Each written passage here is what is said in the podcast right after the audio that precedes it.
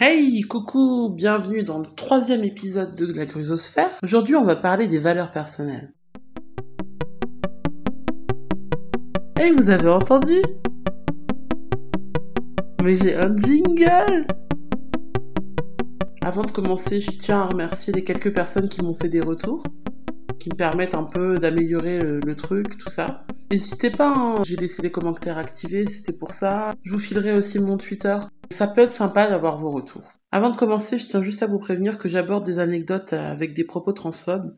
Je sais qu'il y a probablement des personnes trans ou non-binaires qui vont écouter ce podcast. Ça va permettre d'illustrer ce que je raconte. En premier lieu, pourquoi je fais ce podcast euh, sur ce sujet-là en particulier? Bon, c'est le troisième épisode. À chaque fois, j'essaie de donner une raison et d'expliquer quelles sont mes motivations tout bonnement, en fait, on est sur, euh, sur moi qui parle de ma vie. Je fais avec ce qui m'arrive. J'ai eu plusieurs événements récemment. Quelques-uns ont donné des conflits. Ça m'a fait réaliser de vivre tout ça, l'importance de la prise en considération des valeurs dans les relations interpersonnelles. De ces valeurs à soi, mais aussi des valeurs des autres. Ce qui peut être vraiment juste la base du conflit ou la base d'une incompréhension. Comprendre ses propres valeurs, c'est comprendre ses réactions aussi. C'est aussi dans le cadre de quelque chose de plus politisé. Ça va permettre de comprendre beaucoup de choses sur les causes qu'on défend et celles qu'on ne défend pas. Tout d'abord, avant d'aborder le sujet en lui-même, on va déjà définir entre nous ce que c'est qu'une valeur. Moi, je suis pas allé très loin. Hein. J'ai fait un dictionnaire sur Internet, j'ai fait Wikipédia et je me suis basé là-dessus. Une valeur, c'est quoi? C'est l'idéologie d'un individu ou d'une individu, ou alors d'un groupe d'individus. Ça reste simple. On va aller un peu plus loin. Je suis allée sur Wikipédia. Je sais plus les termes qu'il y avait. Il y avait quatre ou cinq pages. J'en ai pris une. J'ai regardé un peu la définition. Je me suis dit ça suffira. Il y avait une notion d'attribut et de perception qui oriente les actions des individus, qui permet de fixer des buts et des objectifs, qui constitue la morale, qui permet la construction de l'éthique personnelle et qui permet de juger ses propres actes, par extension aussi les actes des autres. On est sur quelque chose qui va être fondateur de notre personnalité, de nos réactions, de comment on perçoit le monde. Donc en fait, c'est pas anodin d'aborder ce thème-là. Je trouve ça même impensable de se dire que c'est quelque chose d'anodin. Puisqu'en fait, nos valeurs, elles vont être formées, forgées par notre éducation, par ce qu'on a vécu, par tout ce qu'on nous a inculqué. Il est nécessaire de les connaître et de les comprendre, de mon point de vue. Hein. Je rappelle que là, on est dans un cadre d'un podcast, je suis pas en train de donner une conférence. Donc tout ce que je dis, c'est ma propre croyance, c'est mon propre ressenti et c'est ma propre réflexion. On est sur quelque chose qui a l'air d'être changeant. On pourrait penser que les valeurs pourraient être les mêmes pour tout le monde, mais en fouinant un peu sur Wikipédia, j'ai lu une phrase, je vais vous donner le nom de la personne, je crois que c'est un monsieur, pour peu que ça ait de l'importance, c'est Boltanski qui disait quelque chose du genre il n'y a pas de valeur universelle. Chaque être humain ne va pas partager les mêmes valeurs que son voisin. Je vais partir de ce postulat de base. Ça va pas être le plus important dans cet épisode, mais il est fort probable que je fasse un deuxième épisode sur les valeurs, parce que là on va parler de valeurs de manière personnelle, de valeurs individuelles, de quelles sont mes valeurs à moi. il est possible que je fasse un épisode où on va confronter ces valeurs avec d'autres personnes. Là pour l'instant on est vraiment sur la définition individuelle des valeurs. Mais on va quand même rester sur ce postulat de base qui va être le cadre de mes réflexions, parce que je suis d'accord avec ce postulat, il n'y a pas de valeur universelle. Pour certaines personnes, tout être vivant a de l'importance, par exemple. Pour d'autres personnes, ce sera peut-être pas valable pour les arbres et les fleurs. Donc, il n'y a pas de valeur universelle. Il n'y a pas de valeur qui soit commune à tous les êtres humains. Ou alors j'attends un contre-exemple, il n'y a pas de souci. Mettez des commentaires, dites-le moi, envoyez-moi un petit message. Si vous avez moyen de me prouver qu'il y a une valeur universelle, je veux bien l'entendre, je veux bien votre démonstration, ça m'intéresse. On va commencer par les valeurs personnelles. Même si on parle du postulat de base de ce que pense Boltanski, ou en tout cas ce qu'a dit Boltanski, qu'il n'y a pas de valeur universelle, pour ma part, personnellement, je considère que certaines de mes valeurs sont primordiales pour l'ensemble des humains et des humaines, et qu'elles sont indispensables à notre vie, en tant qu'humains et qu'humaines ensemble. Pour moi, les humains et les humaines font partie d'une espèce qui a besoin d'être réunis socialement, qui a besoin du groupe pour survivre. Je vais pas en faire la démonstration, suffit de regarder un peu la préhistoire, l'histoire, pour comprendre qu'on bat pas un loup tout seul. Notre civilisation, elle est basée sur le travail de groupe, sur l'entente de groupe, sur la vie en communauté. Pour moi, c'est très important de s'entendre, de le vivre ensemble, le partage, toutes ces choses-là. Je fonctionne aussi beaucoup à mon intuition de ce qui est juste ou de ce qui ne l'est pas, et ça fonctionne dans pas mal de cas. J'admets aussi que je puisse pas avoir d'avis sur certaines choses, parce que je me suis pas forcément questionné sur tout qu'il y a des problématiques de la société qui ne me concerne pas, donc j'y ai jamais été confrontée. De fait, je ne peux pas avoir d'avis sur tout. Mais là où ça peut être problématique, c'est lorsque je m'en rends compte que mon intuition suit une certaine logique, jusque-là rien de nouveau, mais que ma logique elle me mène à des réflexions qui ne me correspondent pas, qui créent des incohérences, où je me dis mais ça ça colle pas avec ça. Ou alors où il y a des sujets où je suis mitigée, où j'ai pas encore d'avis, et donc mon raisonnement il tient pas forcément debout. Mon père m'a rabâché pendant des années certaines citations, il y a une citation qui m'a souvent souvent souvent dite me semble que c'est une citation de Blaise Pascal qui dit Tous les principes tiennent debout à condition qu'on ne s'appuie pas sur les bases. D'où la nécessité d'axiomes, ce genre de choses-là. alors, je tiens juste à rappeler que j'ai un esprit très mathématique. Forcément, je vais avoir un petit peu un discours mathématique. Mais voilà, ça me va, ça me correspond. Si je me base sur des choses qui sont stables, que j'ai un raisonnement un peu bancal au-dessus, et que je finis sur une poutre qui, elle, est bancale et qui n'est pas sur du stable, là, ça commence à être très problématique parce que ça met beaucoup d'incertitudes en jeu. Ça peut arriver que euh, ma poutre, elle se balance, qu'elle se balance et que ça reste instable et ainsi, mon raisonnement il va osciller tantôt à tribord, tantôt à bâbord. Ouais, alors, petite parenthèse, j'ai fait exprès de ne pas dire que ça va osciller tantôt à droite, tantôt à gauche. Parce que je vous vois venir là avec euh, vos petites histoires de euh, Bah alors comment ça, euh, t'es islamo-gauchiste Oh, me dis pas t'es de la droite Mais bon, vous voyez un peu l'idée, c'est d'avoir d'avoir cet avis qui oscille entre deux choses qui sont complètement opposées et de pas avoir un réel avis qui soit forgé, qui soit stable. Mais comment on fait dans ces cas-là? Parce que le doute, il peut persister pendant longtemps. Comment on sort de ce doute? Comment on peut vivre avec le fait que potentiellement on soit hors clou de nos valeurs Parce que ça peut arriver, ça aussi, bâbord, tribord, bâbord, tribord. Et en fait, ça sort de cette base stable et on se dit quand même, j'arrive pas à vivre avec ça. Il y a probablement des problématiques où euh, peut-être que ça n'a pas tant d'importance que ça dans la société ou peut-être que ça n'a pas tant d'importance que ça pour nous puisque ça ne nous concerne pas, mais qui à un moment ou un autre de notre vie pourrait potentiellement nous mettre face à quelque chose de plus grand ou nous mettre face à des personnes pour qui c'est important et de pas se rendre compte de l'importance, l'importance de se questionner sur ces sujets-là, l'importance d'avoir un avis ferme et éviter de d'outrepasser nos autres valeurs. Je prendre un exemple que je connais bien, moi je suis concernée. L'importance du féminisme, d'avoir tous ces combats. Bah ouais, en fait, on n'est pas sur une égalité des genres. Ça a pas des petites conséquences. Alors en tant que femme, je suis concernée. L'information, je l'ai, je l'ai cherchée, mais même avant de l'avoir cherchée, le vécu joue aussi. Par contre, quand on est un homme, on réalise pas toujours parce que ça nous concerne pas directement. On réalise quand ça touche notre sœur et qu'elle nous en parle. On réalise quand euh, c'est probablement notre copine qu'en fait elle vit ça. Ou alors, des fois, on veut pas réaliser. On est, vous savez, le bâbord tribord. Ouais, mais peut-être qu'il y a un doute, peut-être qu'il manque des informations, je vois pas pourquoi ça lui arrivera à elle, peut-être qu'elle a quelque chose qui fait que... Et on remet en question. Donc quelque chose qui semble pas avoir de l'importance pour nous, on va en avoir une beaucoup plus grande pour d'autres personnes. D'où l'importance de se questionner sur ses valeurs fondamentales. C'est d'autant plus problématique lorsqu'on est confronté à un groupe. Comment on peut trouver sa propre pensée sur un sujet complexe et clivant lorsqu'on est dans un groupe? Alors un groupe, ça peut être tout et n'importe quoi. Un groupe, c'est votre famille. Un groupe, c'est vos amis. Un groupe, c'est vos collègues. Un groupe, c'est une association. Un groupe, c'est un parti politique ça peut poser des problèmes pour soi et ça peut avoir des impacts sur la société. Je vais vous donner une première anecdote. Ah, je vais revenir sur cet assaut féministe. Il y a beaucoup de choses à dire. Tout ce qui s'est passé est très inspirant pour les réflexions. Ça nourrit vraiment l'âme. Ça nourrit vraiment l'esprit. Ça nourrit les réflexions. Ça nourrit les nuits d'insomnie quand il fait trop chaud, qu'il fait 30 degrés. Non, je ne parle pas de choses qui se passent en ce moment. J'ai du mal avec l'été.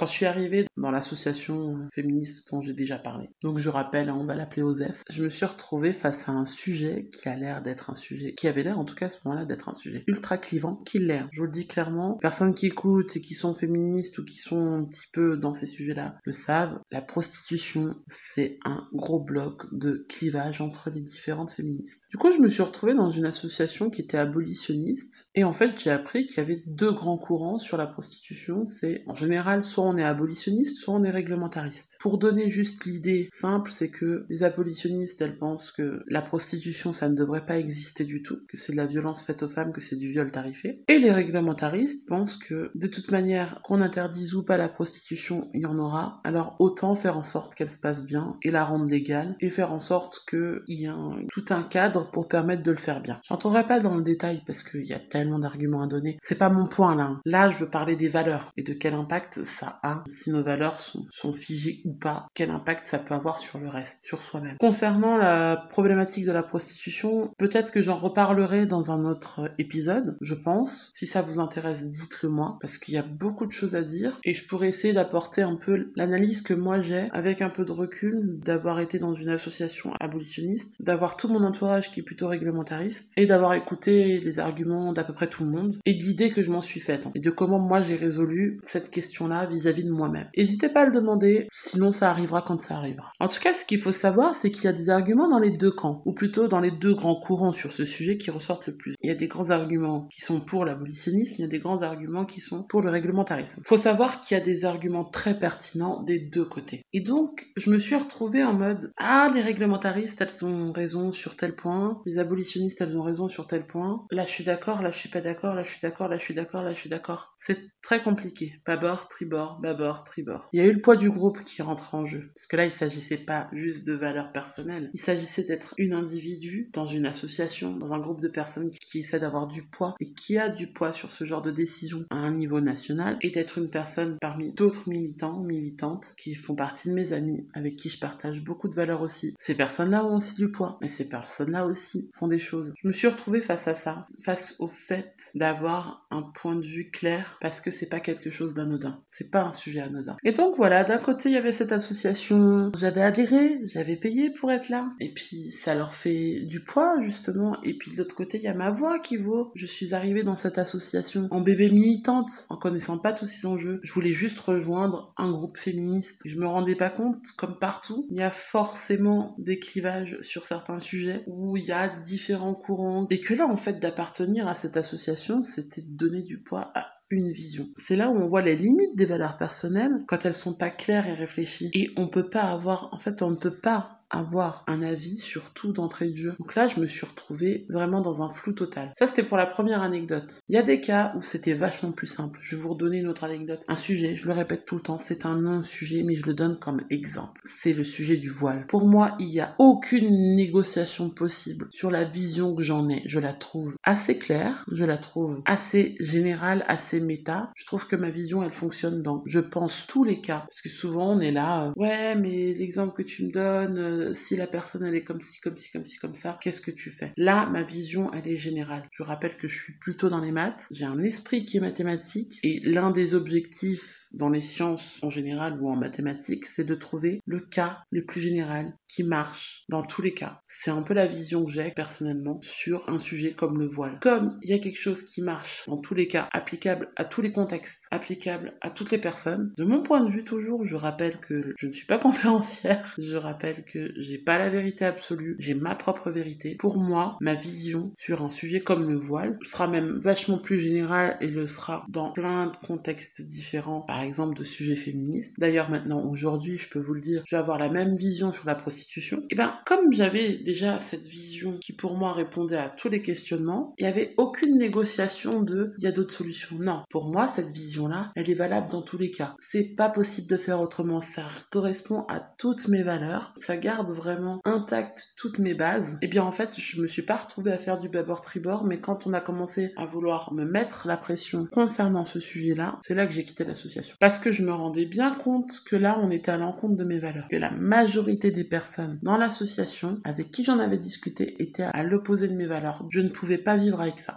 Là, je vous ai donné deux anecdotes. Je vous ai donné deux exemples où, d'un côté, mes valeurs sont construites et c'est super clair pour moi de savoir comment réagir. Je rappelle ce que je dis en amont. Les valeurs, ça permet d'avoir un jugement sur ce qu'on fait. Ça permet de déterminer nos actions et nos buts. Dans ce cas-là, c'était clair. Je sais prendre ma décision. Je sais si je dois m'éloigner ou pas de cette association. Dans le premier cas, je ne savais pas comment faire. Alors, qu'est-ce qui s'est passé? Comment on fait en ces cas-là? Qu'est-ce que moi je vous propose? Les questionnements qui en ressortent, c'est les suivants. Est-ce qu'un groupe qui se crée sur une charte de valeurs a toujours la même charte après ajout ou retrait ne serait-ce que d'une seule personne. J'ai adhéré à cette association qui a une charte de valeurs. Est-ce que cette charte reste figée dans le marbre? Est-ce que je me dois de la respecter jusqu'au bout? Est-ce que le fait que je sois là apporte pas un petit peu de nuance dans cette charte? Est-ce que rejoindre un groupe, c'est forcément adhérer à toutes les valeurs de ce groupe? Est-ce que c'est devoir militer à toutes ces valeurs? Est-ce que je me dois d'être présente quand on milite sur quelque chose comme d'aussi important que la prostitution et que je ne suis pas d'accord, mais que sur d'autres points je suis d'accord avec elle? Est-ce que je vais pas me sentir obligée d'y aller par pression sociale, par pression de groupe, par nombre? On était cinq à Strasbourg. Si les quatre sont d'accord, est-ce que je suis obligée d'être là? Est-ce que ça va pas me mettre à l'écart? Il y a beaucoup d'enjeux là-dedans. Est-ce que rejoindre un groupe, c'est se laisser influencer dans nos valeurs qui ne sont pas claires, dans ce qui n'est pas encore défini, ou dans ce dont on n'est pas sûr Mon grand-père, il disait... Alors, j'ai pas connu mon grand-père, je l'ai connu au travers de ce que me disait ma mère, de ce que me disait mon père aussi. Et il y a une phrase que j'ai entendue, mais genre toute mon enfance, toute mon adolescence, et puis même encore en étant adulte aujourd'hui, je l'entends encore quelquefois. Mon grand-père disait tout le temps, apparemment, dis-moi avec qui tu traînes, je te dirai qui tu es. Du coup, ça se répercute sur les valeurs, forcément. Moi, j'adhère à cette vision de la vie. Du coup, est-ce que rejoindre un groupe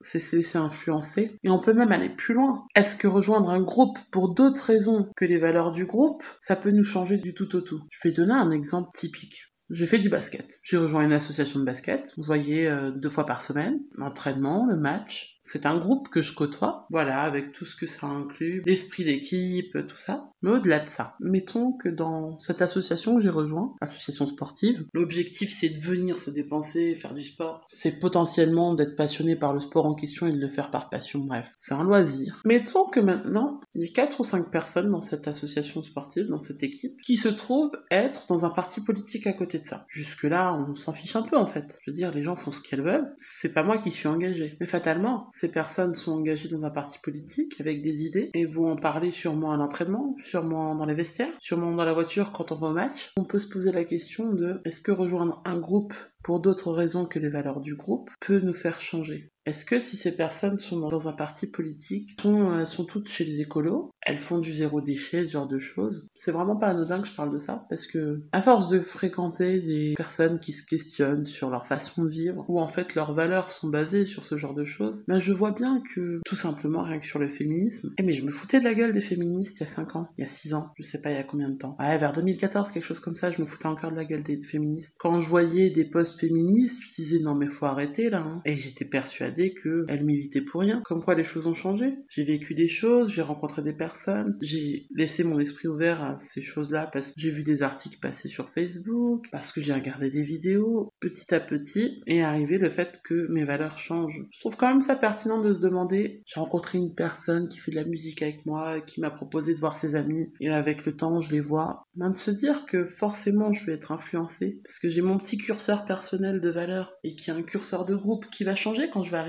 mais qui va aussi, moi, me faire tendre vers autre chose, bah, c'est pas anodin de se poser la question. C'est très important de confronter les valeurs personnelles avec les valeurs de groupe. Est-ce que changer de pays, ça ne change pas la façon de voir certaines choses? Est-ce que si demain je vais vivre, allez, je vais prendre un exemple vraiment à l'opposé de la France, mais est-ce que si demain je vais vivre en Inde, au bout d'un moment, ma mentalité ne va pas changer? Ça ne m'étonnerait qu'elle ne change pas.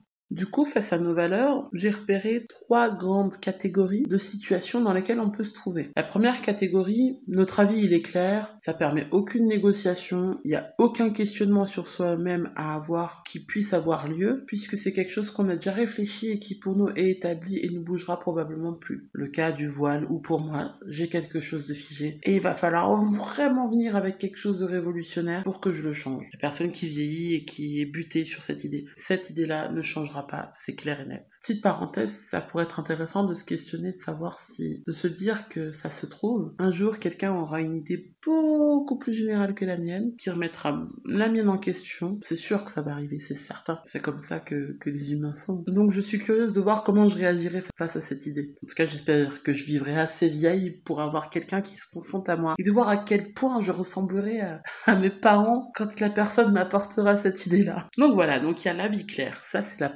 première situation au niveau des valeurs. La deuxième que j'ai repérée, c'est là où notre avis n'est pas clair et relève souvent d'un manque de connaissances sur le sujet pour avoir assez d'esprit critique dessus. Toujours mon point de vue, je le rappelle, c'est mon point de vue. Auquel cas, on a soit l'ignorance qui nous fait prendre des décisions et qui nous fait avoir des actes inconsistants. Je sais pas si c'est le même mot en français. C'est un peu l'idée de inconsistent en anglais. Des actes qui soient incohérents, incohérents vis-à-vis de nous-mêmes. Je dis tribord et en fait je fais bâbord. Et même probablement que souvent c'est inconsciemment. Il y a un autre cas de figure dans le cas où notre avis n'est pas clair. En plus de faire des actes incohérents, là c'est un et Ou soit on fait les deux, c'est-à-dire qu'on va avoir des actes incohérents, même inconscients, ou alors on fait complètement confiance au jugement des autres. Alors pourquoi on en arrive là? Parce que quand la personne en face s'exprime sur ce sujet-là, que cette personne a réfléchi, s'est fait une idée qui pour elle est claire, quand on se retrouve face à une personne qui est claire sur un sujet où nous, on manque probablement de connaissances, et donc on prend pour argent comptant ce que nous dit la personne en face, parce que cette personne est plus claire que nous, et puis elle a aussi ce côté plus assuré. En général, dans les, milieux militants, moi ce que j'ai souvent vu, c'est euh, la personne, elle a de l'assurance, elle a de l'expérience et ou de l'âge. Et du coup, ça, ça fait souvent argument d'autorité. Non mais moi je suis dans le doute, je me retrouve face à une personne qui est stable. Forcément je vais m'appuyer dessus parce que ce sera beaucoup plus confortable. Ça, c'est la deuxième façon de réagir. Ou la troisième façon de réagir quand on est dans cette situation de doute, c'est de s'abstenir. On s'abstient de prendre parti, on s'abstient d'avoir des actes qui pourraient être issus de cette ignorance, mais là, cette abstention, elle n'est pas passive, elle est active. Parce que quand on fait un acte qui inconsciemment est incohérent, c'est que clairement on n'a pas réfléchi à la chose ou alors que clairement, clairement on ne s'est pas posé la question sur cette chose-là en particulier. Mais là, quand on s'abstient, c'est qu'on est déjà dans quelque chose d'actif et on sait qu'on a un manquement, qu'on a un doute, qu'on a de l'ignorance et on devient conscient de nos réactions. Les personnes qui arrivent à réagir systématiquement dans ce cas-là, pour moi, sont les personnes les plus sages au monde. Parce que pour moi, la sagesse, c'est pas d'avoir réussi à résoudre toutes les problématiques, parce que les problématiques, elles sont infinies, parce qu'il y en a qui ont existé il y a mille ans qui n'existent plus aujourd'hui, et que demain, il y aura d'autres problématiques qui vont apparaître. Donc pour moi, la sagesse, c'est pas la connaissance, c'est la connaissance de comment réagir face à ce manque de connaissance. Quelque chose qui paraît très passif et en réalité quelque chose de très actif intérieurement. Pour moi, c'est la troisième façon de réagir face à ça. Pour moi, c'est le level Chuck Norris. J'aimerais bien arriver à faire ça systématiquement. La réalité n'est pas là. La réalité n'est pas là, c'est que je vais avoir mes inconsciences. Quelques temps après, je vais revenir sur des choses qui me sont arrivées et je vais dire, punaise, qu'est-ce que je regrette d'avoir eu cette réaction-là. Mais c'est ça l'expérience aussi.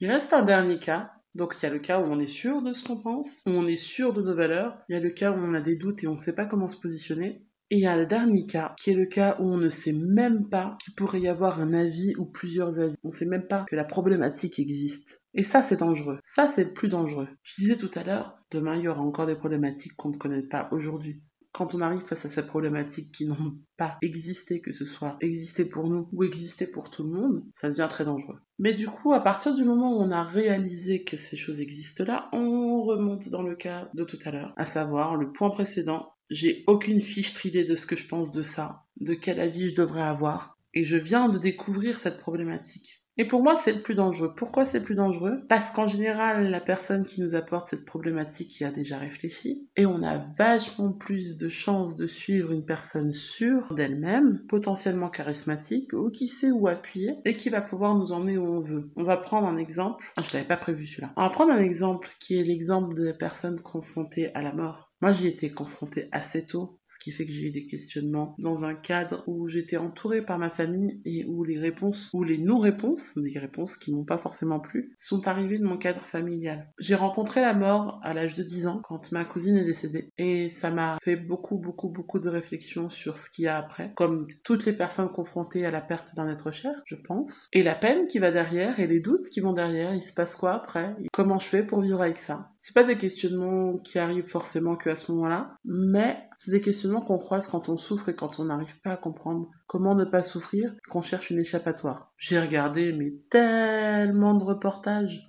de témoignages sur des personnes qui ont rejoint des sectes. Et souvent, la perte d'un proche est ce qui est utilisé pour recruter des personnes. Quand on n'a pas conscience d'une problématique et qu'on la découvre, et qu'on se retrouve face à une personne charismatique ou qui sait où appuyer, ah, vous savez, euh, votre enfant, il est dans l'au-delà, il a suivi Dieu, et en fait Dieu veut que vous soyez heureuse, Dieu veut que vous soyez heureux, et Dieu veut que vous le rejoigniez ou que vous la rejoigniez. Nous avons la réponse à ça, nous avons la réponse à vos questions. Venez voir, on en discutera dimanche après-midi à tel endroit. La fois d'après, il y aura encore plus de réponses. Là, c'est dangereux pour la personne qui rentre dans le mouvement. C'est une bonne chose ou pas, je ne sais pas. En fait, là, je parle de valeur. Mais en vrai, on parle de bien et de mal. Et attention, on ne parle pas du bien et du mal défini par le catholicisme, par exemple. Parce que justement, l'idée, c'est de déconstruire ça. L'idée, c'est de se dire quelle est ma propre notion du bien et du mal. Pour moi, ça se trouve, euh, il y a des personnes pour qui c'est bien. D'un point de vue d'une personne qui est témoin de Jéhovah et qui pense apporter de la chaleur humaine, du réconfort à une personne qui a perdu quelqu'un, en lui proposant de rejoindre un groupe spirituel, de son point de vue à elle, cette personne-là, elle fait le bien, puisqu'elle apporte quelque chose à l'autre. De mon point de vue à moi, elle fait le mal, puisqu'elle influence la spiritualité de la personne. Hein comment on fait la différence? Comment on distingue? Pour moi, le bien et le mal, c'est est-ce que on respecte ou pas les valeurs? On a la valeur individuelle, est-ce que ça correspond à ma valeur ou pas Est-ce que c'est bien ou c'est mal On a la valeur de groupe qui s'est un peu généralisée dans une société comme la nôtre en France. Souvent on a valeur de bien et de mal, même au niveau de la loi, qui sont intrinsèquement liées avec les notions de bien et de mal dans le catholicisme ou dans le protestantisme, en tout cas dans la chrétienté. Ça peut être dangereux d'un certain point de vue. Pour moi, c'est dangereux qu'une personne rejoigne un groupe spirituel en utilisant ça, parce qu'en fait pour moi c'est une forme de manipulation. Tout le monde ne pensera pas comme moi. Comment on fait pour avoir sa propre idée? Comment on fait pour construire sainement? Par sainement, j'entends moi avec moi-même qui négocie moi-même mon contrat, ma charte personnelle du bien et du mal et de ce que je considère étant mes valeurs qui font que je vais bien vivre avec moi, qui font que l'énergie va circuler en moi sans créer de nœuds, sans créer de problèmes, sans créer des choses qu'il va falloir que je, que je guérisse plus tard. Ouais, comment on fait? Je vais vous raconter une dernière anecdote qui va vous expliquer un peu comment moi j'ai résolu cette question.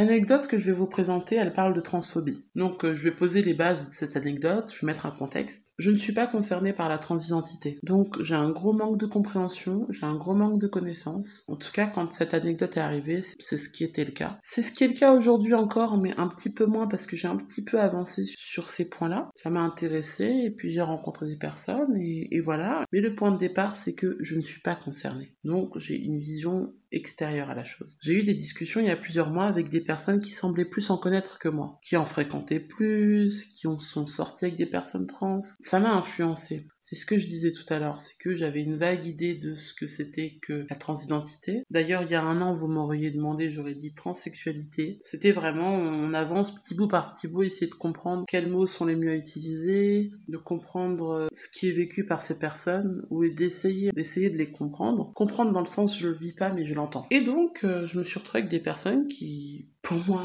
était militante, qui avait déjà des valeurs un peu plus établies que moi sur ces points-là, et avec qui j'ai eu des discussions. Là, je parle de personnes qui sont cis, donc qui ne sont pas trans.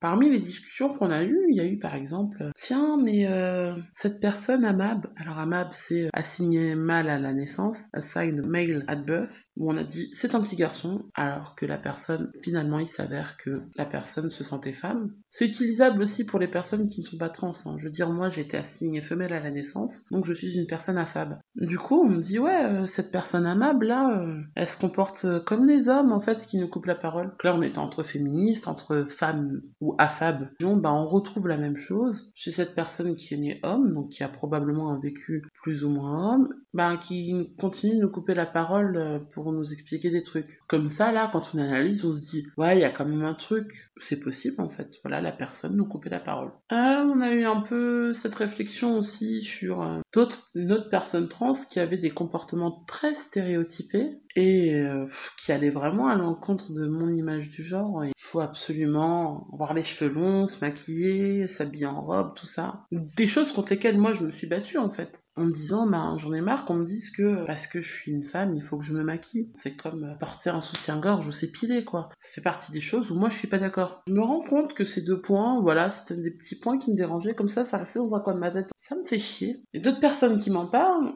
et ça accentue en fait cet agacement. Du coup, pour moi, c'était vraiment de l'ordre du débat. Je me dis, ben, faut pouvoir questionner ça. Comme toute personne, je me dis, ben, j'ai envie de questionner ça, en sachant que les discussions qu'on a eues étaient plutôt à l'oral, donc aucune trace. Et je me dis, euh, tiens, euh, je vais lancer ça en mode débat au sein d'une communauté, donc à l'écrit. Et alors là, je me suis pris plusieurs murs et j'ai pas compris. Sur le coup, j'ai vraiment pas compris. Ça a été très dur sur le coup parce que, avec toute la bonne volonté du monde, bah, je me suis rendu compte qu'il y avait plein de choses qui n'allaient pas. Le premier mur que je me suis pris, c'est tes propos ils sont transphobes, t'es transphobe. Ah, dur, dur à encaisser. Mais vraiment, surtout que, ben, je vais vous le mettre dans le mille.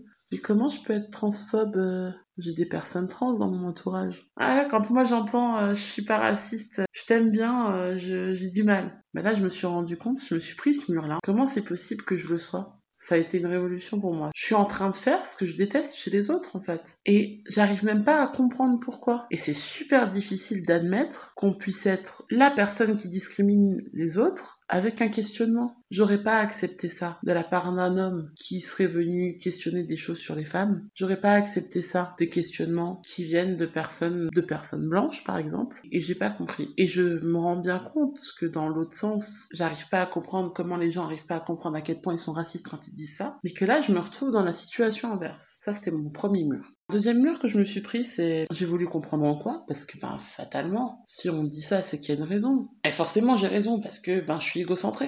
Ouais, non, moi j'ai des valeurs, je peux pas, enfin c'est pas possible. J'ai voulu comprendre. Je sais que l'ignorance elle induit la maladresse. Si je comprends en quoi j'ai été maladroite ou en quoi j'ai dit quelque chose qui n'allait pas, je suis capable de ne pas le reproduire. Et là je me prends un deuxième mur. Des personnes non concernées me disent tais-toi, pose pas de questions c'est transphobe, c'est tout. Alors, ce qui a été drôle, ça c'est pour l'anecdote, c'est que une des personnes qui m'a dit de me taire, elle était en train de me le dire à l'oral, alors qu'on était sur quelque chose d'écrit, ben, en fait, c'était une des personnes qui avait tenu ses propos quelques jours auparavant. Et avec qui on avait eu ce genre de d'agacement en se disant ouais, mais quand même, euh, telle personne, elle coupe souvent la parole quand elle vient. Ou alors, euh, désolé, on va parler de viol, hein, mais euh, le côté ouais, mais cette personne, en fait, elle a, elle a commis des viols en tant qu'homme et maintenant c'est devenu une femme et, et, du coup, il y a tout le questionnement de est-ce que le changement de genre efface cette culpabilité ou pas? Est-ce que je peux me permettre d'être transphobe avec une personne qui, qui est un violeur qui a été un violeur à un moment donné. J'ai trouvé ça ultra fort de café de me dire tais-toi. Quand moi-même j'ai eu les mêmes questionnements trois jours auparavant, mais que du coup je pense qu'il y avait quelque chose de l'ordre du on peut pas le dire. C'est pas socialement accepté. Et j'ai surtout pas envie d'avoir cette image que t'es en train de te coller ma cocotte. Donc déjà là, je me prends le deuxième mur du tais-toi et en plus je vois une incohérence mais incroyable parce que c'est des propos que j'ai entendus dans la bouche de la personne qui m'a dit tais-toi. Et le pire dans tout ça, c'est que cette personne avait peur que je devienne TERF. Je vais pas rentrer dans le détail du terme, mais grosso modo, les TERF, ce sont les féministes transphobes. Mais on m'a juste laissé là toute seule sans explication. Genre, non, non, mais tu te tais. Et je me rends bien compte de tout ce que ça induit dans ma tête. Toutes les réactions que j'ai eues parce que ben là, on est à vif il y a quelque chose qui m'agace, j'ai envie d'en parler. Et en fait, ben, je me prends juste un gros mur et en gros, c'est tu, on peut pas en parler. Et tu peux pas régler ce conflit en toi-même avec l'aide des autres. Donc ça a révélé beaucoup de choses. Ça m'a aussi révélé que, ben, beaucoup de choses concernant le, contexte dans lequel je posé. À savoir qu'il restait encore des sujets tabous dans une communauté où je pensais qu'il n'y avait pas de tabou et que je venais pas là dans un cadre malveillant en tout cas, j'avais pas l'intention d'être malveillante. J'avais l'intention de comprendre des choses. J'avais l'intention de dénouer des choses qui étaient nouées en moi pour essayer d'être un peu plus au clair. Et là, je me suis retrouvée un peu démunie. Il y a une incohérence. J'arrive pas à comprendre pourquoi. En tout cas, je me retrouve face à une de mes incohérences. J'arrive pas à y comprendre toute seule. Et j'ai pas vraiment eu d'aide ou d'accompagnement à côté. Si ce n'est une réponse du type, ben, va sur Google, en fait. C'était pas loin de ça. J'en veux pas à ces personnes.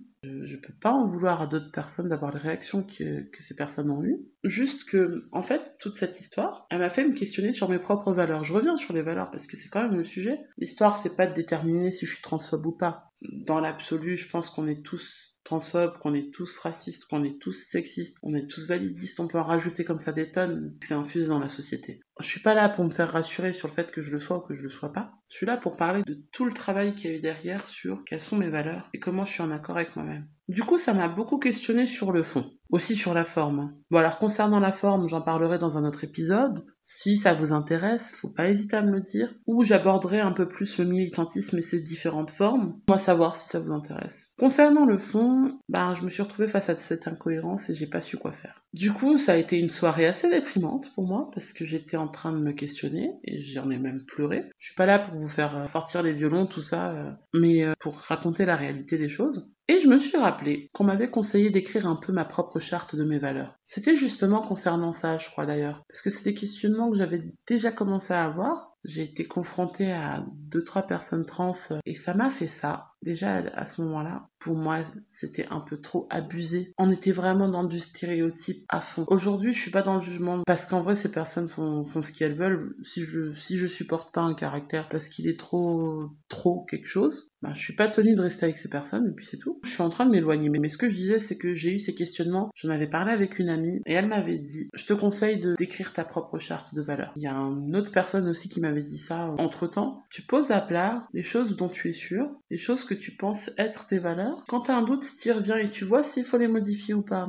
Ça te permet d'avoir une trace quelque part de quelque chose de, ton moi du passé qui te dit moi aujourd'hui je pense comme ça. Et je me suis dit c'est le moment parfait pour faire ça parce qu'en fait si je l'avais fait il y a six mois quand la personne m'en a parlé, ça m'aurait peut-être déjà aidé. Donc j'ai fait ça. Trois jours de suite. Tous les jours j'ai dû prendre entre un quart d'heure et une heure où j'ouvrais un nouveau fichier texte, je tapais tout ce que je pensais concernant particulièrement ce point-là, la transidentité, la transphobie, tout ça. Je me retrouvais vraiment face à un gros conflit personnel et j'ai fait ça. J'ai écrit tout ce qui m'est passé par la tête. Je me demande si je l'ai relu. C'est probable que je les ai pas relus. Je sais qu'ils sont posés dans tel dossier dans mon PC. Et du coup, euh, je ferai en sorte de les garder parce que je suis comme ça. Ouais, vous allez avoir vraiment tous les détails de ma vie. Hein. J'ai fait ça trois jours de suite. Et j'arrivais pas à négocier avec moi-même de comment je gère cette situation. Au bout de trois jours, je savais pas trop si ça servait ce que j'avais fait. Mais j'ai eu une autre idée. Je me suis dit, bon, je vais aller sur des sites web d'associations trans et puis je vais regarder les revendications. J'ai pris la liste et pour chaque point, je me suis demandé si j'étais complètement d'accord, si ça m'était égal ou si j'étais carrément contre la proposition. Et là, j'ai eu ma réponse. En fait, j'étais absolument d'accord avec toutes les revendications. Donc en fait, ce qui s'était passé, le problème c'est qu'on est sur du tout blanc, tout noir. Que je disais tout à l'heure sur les groupes, c'est si j'adhère à un groupe, j'adhère à tout. Donc si j'ai un propos transphobe, ben est-ce que je suis pas en train d'adhérer à tout l'argumentaire transphobe et qui reviendrait au bout du compte à juste refuser les changements du genre à l'état civil ou voire refuser que ce soit complètement enlevé de la carte d'identité? Et du coup, ça m'a permis d'avoir à nouveau les idées au clair. Donc après ça, je suis revenue sur les questionnements que j'ai eu trois jours plus tôt et les réponses qu'on m'en a données. J'ai un peu dépassé aussi le juste ta gueule. Et j'ai réfléchi à ce qui me dérangeait dans ce que je disais et le raisonnement que j'ai eu et où était l'incohérence. Sur le premier point, ça peut arriver qu'une personne amable et trans ou non binaire coupe la parole, coupe un peu trop la parole. Parce que là, il y avait un jugement de valeur, c'était coupe trop la parole. Mais en fait, déjà, qu'est-ce que ça a à faire avec le fait que la personne soit trans? Rien du tout. Et ça m'empêchait pas de juste dire à la personne, écoute, euh, ça fait plusieurs fois que tu me coupes la parole et j'aime pas trop ça. Est-ce que tu pourrais pas faire un effort? Ça se trouve, je me serais mangé, hein, mais en fait, tu parles vachement trop et j'arrive pas à remplacer une parce que tu parles trop. Donc euh, oui, je te coupe la parole parce que sinon je parle pas. Faut aussi être prêt ou prête à entendre notre propre vérité à nous. Hein. Ça m'empêchait pas de dire à cette personne à ce moment-là, tu m'as coupé la parole, j'ai pas apprécié. C'est pas pour autant qu'en disant ça, je me suis mangé, hein, t'es transphobe. Non, j'ai juste exprimé un besoin, j'ai juste exprimé quelque chose qui m'a dérangé. Et ça n'a rien à voir avec le fait que la personne soit trans. Moi-même, je suis une femme, j'ai été assignée femme à la naissance, et je suis le genre de personne qui coupe la parole. Je suis le contre-exemple parfait du c'est le mec qui, qui prend la parole et qui la, qui la lâche pas, ou la personne amable. Ça m'a permis de résoudre ça en me disant, oui, en fait, c'est pas une question d'être amable ou pas, c'est une question juste d'en être conscient ou pas, et de le partager. Parce que la personne, en plus, cette personne, j'ai beaucoup d'estime pour elle. Je pense que si je lui avais dit, euh, écoute, euh, bah, en fait, je trouve que tu coupes quand même vachement la parole, elle aurait carrément fait l'effort. Je le sais. Mais c'était complètement absurde de ma part de rentrer dans ce schéma de pensée qui était complètement, complètement un stéréotype. Et euh, stéréotyper les personnes trans, et c'est là, c'est de là que venait la discrimination. Concernant les personnes euh, amables qui ont commis des viols et qui sont par la suite devenues des femmes trans, ce serait refusé qu'il y ait des femmes qui, qui violent parce que c'est tellement, ça paraît tellement anecdotique qu'on veut pas avoir cette mauvaise image. Et au bout d'un moment, faut admettre qu'on peut avoir fait ça et avoir quand même eu ces questionnements-là dans sa vie et de se dire, euh, cette personne-là n'était pas dans le bon genre. Alors, est-ce qu'il y en a beaucoup? Je ne sais pas. Pas envie de faire de généralité. Est-ce que c'est souvent relevé? J'ai l'impression. J'ai grave l'impression que c'est souvent relevé. Et est-ce qu'on s'attaque au cœur du problème? Je ne pense pas. Est-ce que justement le fait que ces personnes transitionnent du genre masculin au genre féminin vient du fait qu'effectivement il y a une déconstruction qui s'est faite sur le consentement ou sur justement ces choses-là? Est-ce que c'est lié? J'en sais rien. C'est juste que j'ai admis que ça changerait en fait. Cette personne a, a eu besoin de faire ce changement. Qu'est-ce que ça change pour moi? Parce que c'est un argument qui est beaucoup utilisé dans les milieux féministes à tendance terre. C'est justement l'argument du viol. Et je pense qu'on se focalise pas sur le bon questionnement il y a un travail à faire sur le viol. Et quel que soit le genre assigné de la personne qui l'a fait, je rappelle et je le re-rappelle, il y a des femmes qui font ça. Moi-même, j'ai eu des gestes que j'ai regrettés envers notamment des hommes, et personne ne va jamais me remettre en question là-dessus, parce que bon, je suis une femme, il y a moins de chances que ça arrive, donc on va moins se poser la question. Et je pense que je suis pas la seule. Mais on a clairement un travail à faire tous ensemble, tout ensemble, sur justement qu'est-ce qui fait que les viols peuvent arriver. Donc venir lier ça au fait que la personne soit devenue une femme trans, je pense qu'en fait c'est perdre de vue qu'il y a quelque chose d'autre qui fait que cette personne a pu violer une autre personne. C'était une partie très décousue parce qu'effectivement ça m'est venu après coup, mais je me souviens en avoir parlé. Mais du coup, je me suis aussi questionnée sur le troisième point, qui était le fait que j'avais du mal avec les stéréotypes que je voyais. J'avais juste jamais compris que beaucoup de personnes voyaient le genre comme un groupe social et que beaucoup de personnes lient l'assignation à la naissance, donc mâle-femelle, qui est faite sur ce qu'on voit de l'enfant quand il avec cette notion de groupe social. Et j'ai compris que mon ignorance sur ce point-là m'a amené à faire ce genre de raccourci. Et donc, ça a créé des maladresses, voire des comportements haineux que j'avais pas compris. Alors que moi, je voyais l'assignation mâle-femelle et que pour moi, c'était juste un fait. Biologiquement, c'est comme ça. Et encore, j'avais vu un, un documentaire Arte qui s'appelait Intersex, qui montrait que suivant ce que les voyaient, ils allaient donner l'assignation, mais qu'en fait c'était pas juste mâle-femelle. Il y a tout un spectre. On n'a pas les mêmes sexes. C'est pas parce que je suis une femme que j'ai le même sexe que, euh, que ma voisine, qui est une femme aussi, ou qui est assignée femme. On a probablement des différences physiques. On a déjà tellement de différences d'un point de vue de nos cycles, de la façon dont on vit, notre, on a vécu notre puberté. À partir de quel moment on a autant simplifié? Pour moi, c'était juste un fait. Être un homme ou une femme, c'était juste se dire j'ai la potentielle capacité de me reproduire tout en étant une femme.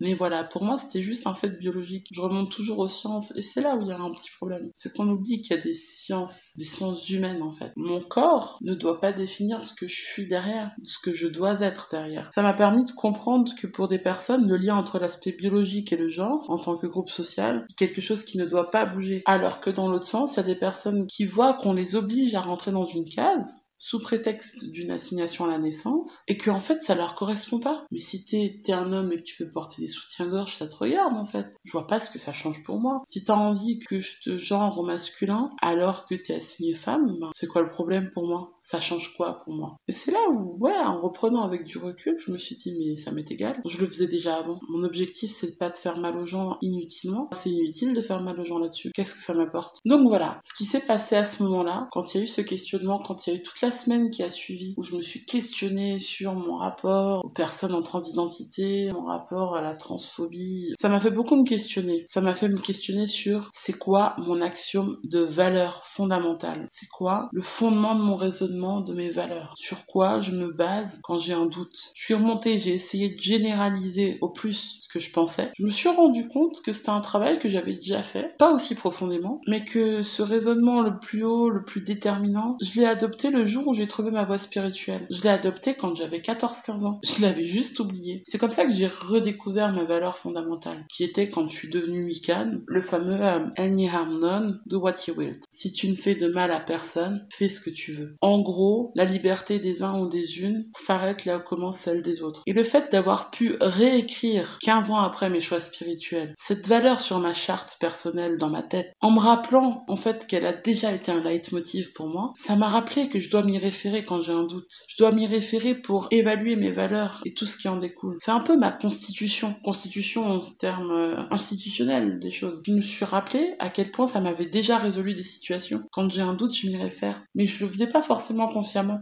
Et là, je suis arrivée sur quelque chose qui est très actif. Je me suis questionnée, j'ai été confrontée à quelque chose qui ne m'a pas plu. J'ai été confrontée à un grand lot de doutes. J'ai eu des actes qui fait que maintenant, en me rappelant de mes valeurs, je suis capable de juger mes actes et de me dire, t'as été complètement transphobe. Et en fait, t'as été transphobe, ça veut dire, tu n'as pas respecté la liberté des autres. Tu n'as pas respecté les autres. Ou alors, tu leur as manqué de respect pour de mauvaises raisons. Je dis pas que cette valeur, elle est universelle, parce qu'il y a beaucoup de gens qui seront pas d'accord. Il y a des gens qui pensent que leur avis valent plus que l'avis des Iraniens, ou alors que leur avis en tant qu'homme vaut plus que l'avis des femmes, ou l'inverse, hein. il y a des femmes qui pensent que l'avis d'un homme ça compte pas. Ça se discute, c'est leur valeur, si ça fait qu'ils sont bien avec elles-mêmes, c'est un premier pas. Je suis pas en train de dire que j'accepte les comportements des gens sous prétexte qui sont en accord avec leurs propres valeurs. Je dis juste que d'un point de vue du rapport à soi-même, c'est cohérent. En tout cas, je sais que pour moi, il est important de trouver son axiome de départ pour savoir se questionner sur ses actes, pour ne pas créer de nœuds énergétiques. J'ai cette passion de voir les choses qui fait que tout ce qu'on fait, tous les actes qu'on a, toutes les pensées qu'on a sont un déplacement d'énergie et que lorsque quelque chose ne va pas, lorsqu'on est en désaccord avec soi-même, lorsqu'on est en conflit avec une personne, on crée un nœud d'énergie. On bloque de l'énergie à un endroit donné et en fait, cette énergie va rester bloquée, elle ne pourra pas être déployée tant qu'on n'aura pas essayé de régler le conflit ou qu'on n'aura pas le lâcher prise. Ouais, ça fait très New Age, ça fait très Bobo Bioeso, mais c'est vrai que la notion de lâcher prise, elle a quand même une certaine réalité. Là, l'objectif, c'est de ne pas créer de nœuds en moi-même, comme j'ai pu en avoir lors de cet épisode où je me suis questionné, où j'ai été transphobe, et où ça m'a pas plu, où j'en ai pleuré. C'est pas anodin que je le dise, hein, j'en ai pleuré, parce que j'étais vraiment perdue. Et donc, j'ai eu un travail derrière qui fait que ça m'a permis d'être cohérente avec moi-même, et d'avoir justement cette référence qui fait que je perds papier. C'est un peu ma boussole. Je pense que c'est intéressant, d'un point de vue personnel, de se questionner sur ces axiomes de valeur. Là, je vous en ai cité une. C'est libre interprétation. Hein. Tant que tu fais de mal à personne, fais ce que tu veux. Il y a quand même une notion de définir ce que c'est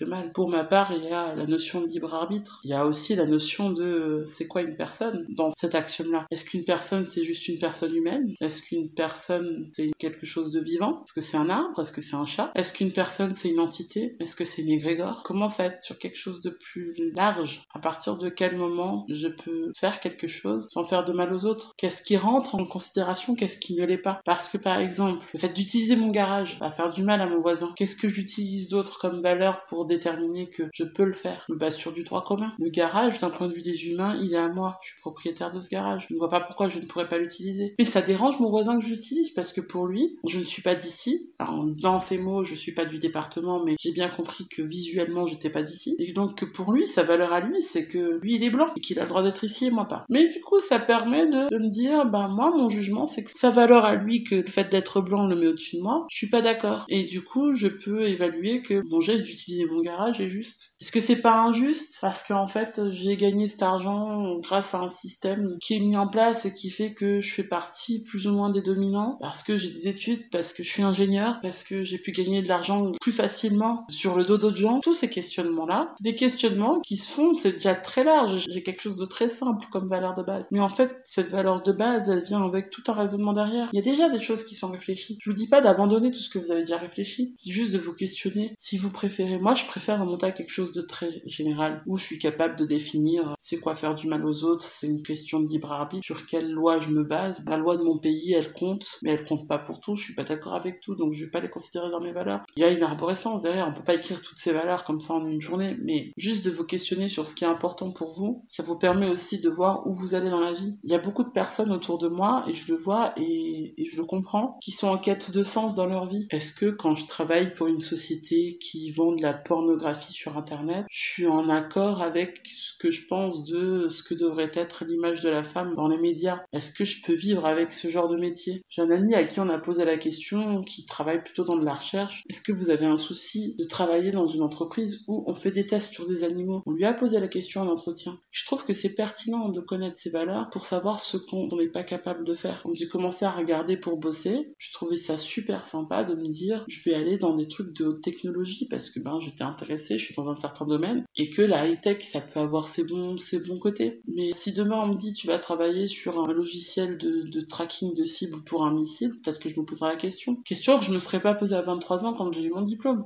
Ça permet de voir comment je suis cohérent, comment je suis cohérente dans ma vie, dans mes actes. Le plus petit acte, le plus simple, qui est juste de dire bonjour monsieur à quelqu'un qui préférait qu'on dise bonjour madame. Ça peut partir de ça et ça peut finir sur est-ce que je vais exploser un pays? Voilà un peu ce que je voulais partager. Je trouve que ça a été très formateur d'avoir cet épisode-là et d'avoir eu d'autres épisodes dans ma vie qui m'ont fait me questionner donc voilà, j'espère que ça vous a plu, j'espère que ça vous a permis de vous questionner sur beaucoup de choses. Si ça vous a ouvert sur d'autres questions, des choses que j'ai pas citées, des choses que j'ai pas abordées, ou des questions qui pourraient être intéressantes pour moi aussi, n'hésitez pas à me les envoyer. Les exemples que je vous ai cités, je les ai cités à titre d'anecdotes et d'exemples. J'attends de personne qu'on vienne me juger sur ces anecdotes. Je veux pas que ce soit une ouverture de débat concernant la prostitution, concernant la transidentité, c'est pas la question. On n'est pas sur ces questionnements-là. Il y a d'autres endroits pour le faire. et je ne veux pas que ça devienne la trame principale de ce qui pourrait en ressortir. Sinon, je crois que j'ai fait le tour de la question. Si ça vous intéresse que je fasse une deuxième partie sur la confrontation des valeurs, faites-le moi savoir, je pourrais faire un épisode à ce sujet.